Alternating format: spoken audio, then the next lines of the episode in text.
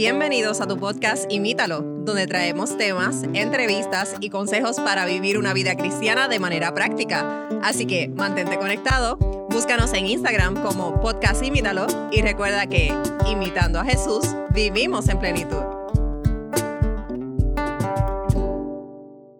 Bienvenidos a otro episodio de Respuestas Bíblicas, donde en 10 minutos o menos contestamos tus preguntas bíblicas y la pregunta para hoy es ¿cómo ganar una pelea?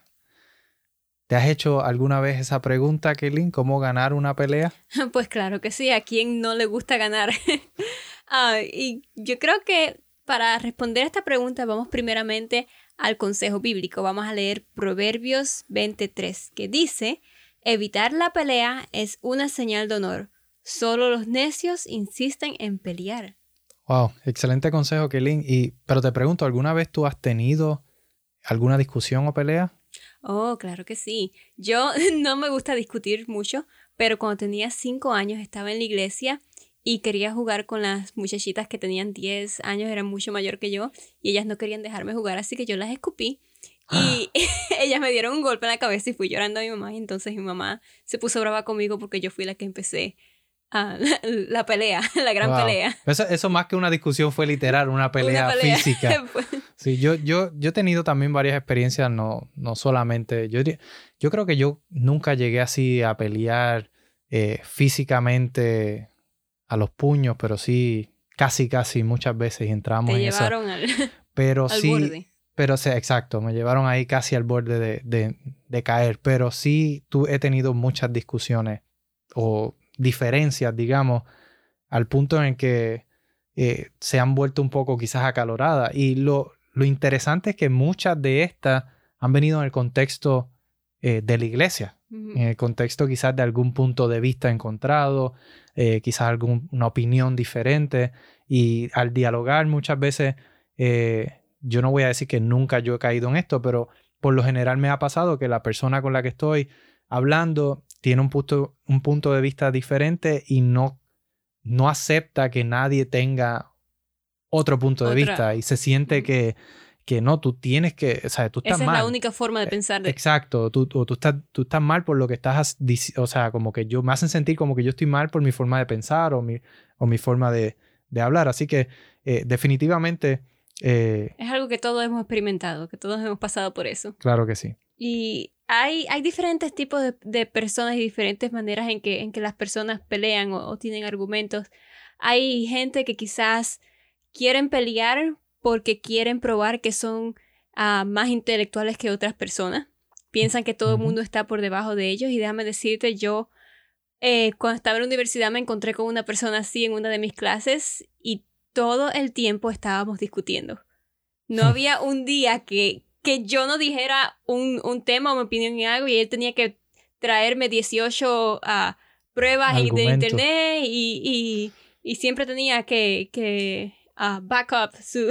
Sí, que, que, que sustentar, que sí. sustentar su opinión, sí. Tenía evidencia para todo, para mostrar que él, que él era más inteligente o que sabía más de, de lo que yo pensaba. Y hay mucha gente, realmente yo diría que esa es la norma, quizás cuando estamos en una discusión es porque pensamos que tenemos la razón, que sabemos y la otra persona está equivocada. Yo creo que eh, nosotros hoy día nos pasa, Jesús no estuvo exento de esto. De hecho, eh, muchas historias bíblicas se nos presentan en cuando los fariseos o los saduceos intentaron entrar en debates con Jesús, pero lo que me encanta de Jesús es que él siempre, siempre no cayó en su juego, por el contrario, siempre buscó la forma de llevar, traer alguna respuesta que pusiera fin inmediato a, ese, a esa disputa o a ese debate que ellos querían, en el cual querían entrar. Y uno de los ejemplos que me viene a la mente es eh, cuando le trajeron la mujer adúltera.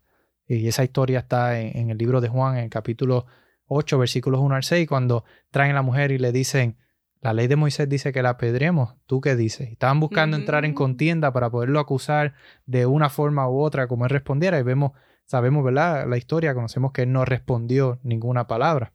Y lo que me gusta de todo es que Jesús siempre terminaba las peleas de una forma tan pacífica.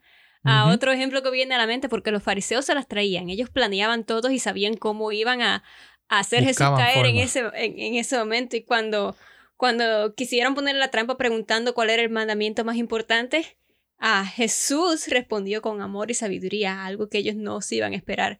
Y esto lo leemos en Mateo 22:46. Dice que nadie pudo responderle y a partir de entonces ninguno se atrevió a hacerle más preguntas. Wow. Sí vemos la capacidad de él de, de buscar atender o sí atender la situación de una manera tal en la que no continuara con el debate o con la contienda. Y hay consejos bíblicos para esto, precisamente en Proverbios, que quizás es uno de los libros que está lleno de mayor sabiduría, más consejos. Y hay, el capítulo 15, versículo 1, hay un consejo sumamente interesante que dice que la respuesta apacible desvía el enojo, para, pero las palabras ásperas encienden los ánimos.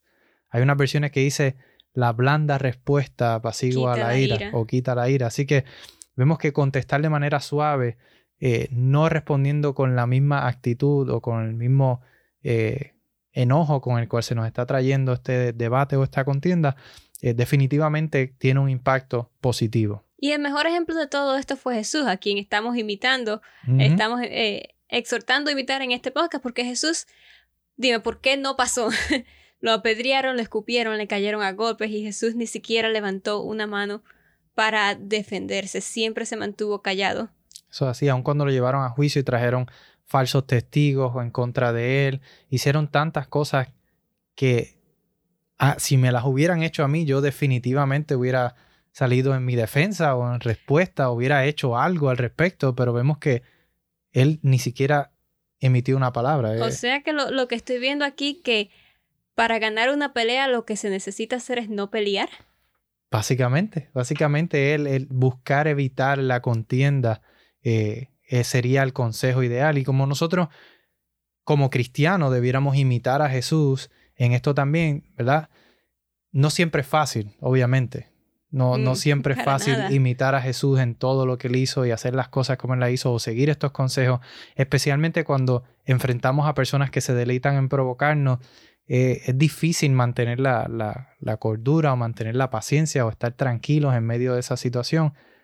Pero el consejo es que la Busquemos ser como Jesús, que aprendamos de Él como Él actuó para que nosotros también podamos salir victoriosos. Algo que yo siempre digo es que cuando estás en un argumento, trata siempre de ser la persona mayor en, en ese momento, porque hay personas que tú sabes que no vas a lograr convencer, que, que son muy tercas, están bien dentro de, de, su opinión, de lo que ellos creen, y no hay manera que los vayas a hacer salir de, de ese estado mental.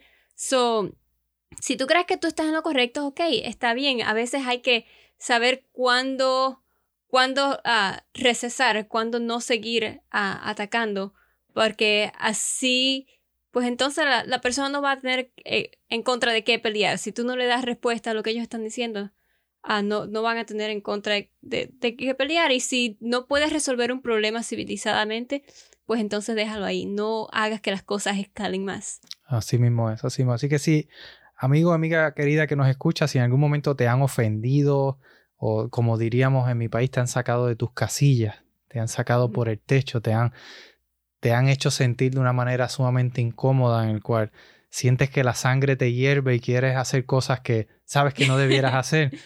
sigue el, el, consejo que, que, está en Proverbio 20:22 que nos dice, no digas me voy a vengar de este mal, espera que el Señor se ocupe del asunto. Así Eso es todo.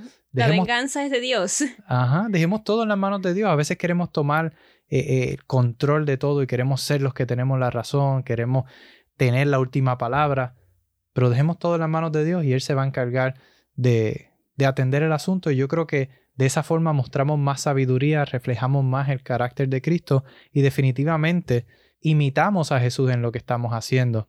Así que nuestro consejo, estudia más acerca de la vida de Jesús, trata de buscar más de Él, aprender más de Él y pídele a Dios que te ayude a cambiar tus actitudes y te dé fortaleza para imitar a Jesús, porque... Imitando a Jesús. Vivimos en plenitud. Gracias por escucharnos.